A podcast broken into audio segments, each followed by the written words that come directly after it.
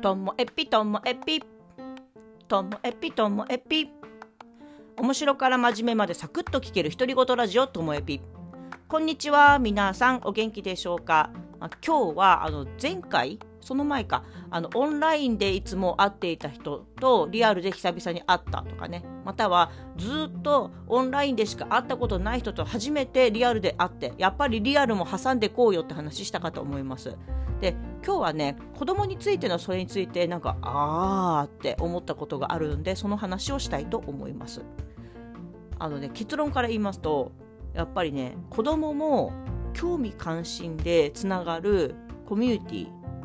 その学校とか学年とかあの関係なくね。でそういうコミュニティがあってそしてもちろんオフラインで会う機会もあるけれども日頃はオンライン上でやり取りできるっていうなんかそういうのねやっぱり作りたいなって思ったんです。まあ、具体的に言いますと今あの春って私たちの放課後 English 放課後面白いサイエンス放課後 PP のあの体験って言ってねこれから入りたいなって考えている子が来て1回活動に参加してみてっていうのをずっとやってるんですけどそこに来た子であの絵を描くのが好きって子がいてね。でもちょっと話しかけたりお母さんに聞くといやもう絵描くのが好きすぎてでも逆にこう人と喋るのが苦手でとか本人もいやコミュニケーションがとかちょっとあのおとなしめというかなんかね人になかなかいけないタイプ。の子ではあったんですけどもでもその子がうんと帰る時に今日使った紙類は私の方で処理するから捨てるからそこにみんなでまとめて置いといてって言って。でみんな帰ってったら一度出口出かかった子がその子がですよ。テケテケテケって戻ってきてその山になっている捨てるはずの紙の中から自分が使ってた紙をピックアップして「先生これあげます?」って言ったんですよね。それは、えーと、その子がうんと活動の合間に描いたイラストで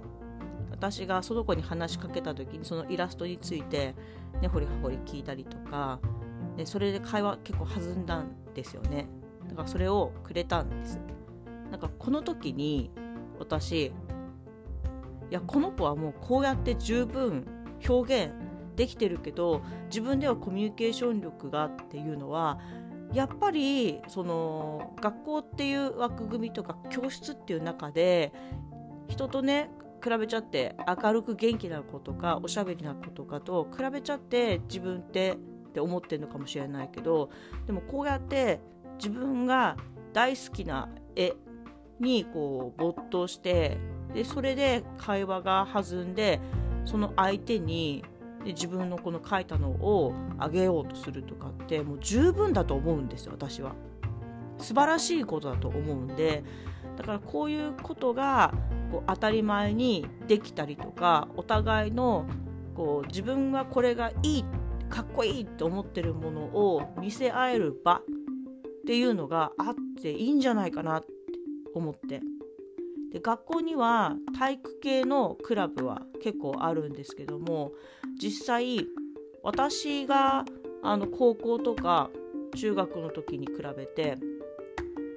文化系のクラブってそんな活発じゃないんですよね。息子が行っていた中学校は4クラスずつあったんですけども文化系はあの吹奏楽とあとなんかパソコン？パソコンって言ってもなんかあの結構古めなパソコンしかないくて プログラミングとかできる感じじゃなかったりもしたりとか。だからその絵を描くとかイラスト描くとかってそういうのってないなそういえばって思いました。であの小さい規模の自治体の方とそんな話をしてたらいやもうねどんどん子供も少なくってその一つの学校で持てるクラブっていうのを持ってるからなおさらそうだよなって思ったんです。だとしたらもう市町村とかっていうあと学校とかっていう枠組みなんか関係なくこの十勝で十勝でだったらまだ規模って、ね、十分担保できると思うのでその十勝でそういう絵イラスト漫画そういうものが好きな子の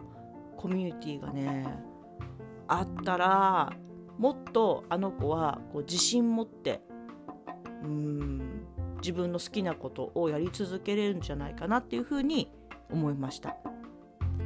まあ、そんな風にね感じるのもやっぱり、うんと、自分が、うん、今あのホットえ